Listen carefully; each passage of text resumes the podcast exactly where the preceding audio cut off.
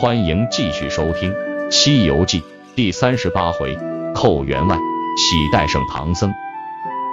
唐僧师徒四人晚睡早起，奔波了将近十四年。这天来到同台府的地陵县，县里有个大户，户主姓寇，名洪，人们都叫他寇员外。这个寇员外是个善人，经常给和尚们施舍斋饭。他听说唐僧师徒来自东土大唐，非常高兴，一定要留唐僧他们多住几天。唐僧急于取经，在寇员外家度日如年。寇员外见实在挽留不住。就邀请了亲戚朋友、邻居乡亲等人，又请了些和尚、道士、吹鼓手，一起送唐僧师徒上路。这场面正好被县里的一伙强盗看见，他们决定趁天黑雨大打劫寇家。当天晚上，这伙强盗手拿短刀、棍棒等武器，举着火把、松枝、灯笼砸开了寇家的大门。他们翻箱倒柜、掀桌砸椅，不仅把金银财宝全抢光。而且连绸缎衣物也一掠而空。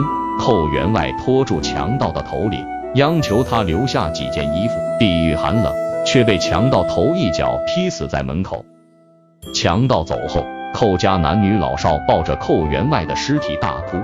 寇夫人想这事是由唐僧师徒引起的，很生气，对两个儿子说：“昨天晚上我藏在床底下，见拿火的是唐僧，拿刀的是猪八戒。”搬金银的是沙僧，打死你们父亲的是孙悟空。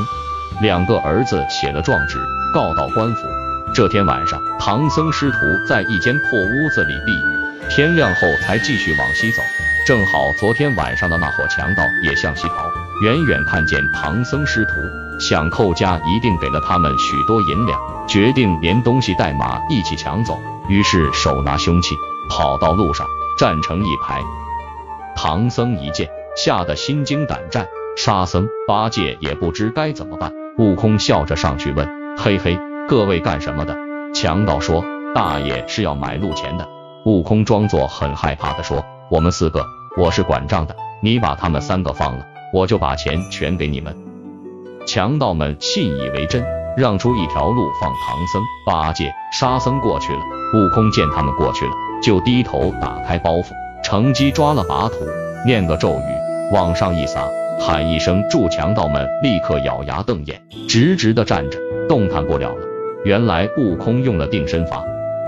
悟空教诲师傅和师弟，把些毫毛变成绳索，分给八戒。两个人把强盗全绑了起来，然后又念解咒，让强盗醒过来。悟空手拿兵器就地审问，强盗们不敢不答话，把昨天晚上打劫寇员外的事全招了。唐僧吩咐徒弟们夺下强盗的赃物，送还寇家。悟空夺过赃物，部分放在马上，其余的打成包裹，让八戒挑着，然后将身子一抖，收回毫毛。强盗立即松了绑，逃命去了。唐僧师徒转身向回走，给寇家送财物去。走了不远，一群官兵拥过来，把唐僧师徒团团围住，叫道：“和尚，杀人抢劫，你们知罪吗？”不容分说，先把唐僧抓下马，用绳捆上，又把悟空他们也捆上，穿在扛子上，抬着回城去了。唐僧师徒被押到大堂上，才知道被诬告了，被官兵拷打逼问了一阵后，关进了监牢。半夜，悟空用法术挣脱绳了锁，变成猛虫，一直飞到寇员外家，见一家人围着厅里的棺材在哭。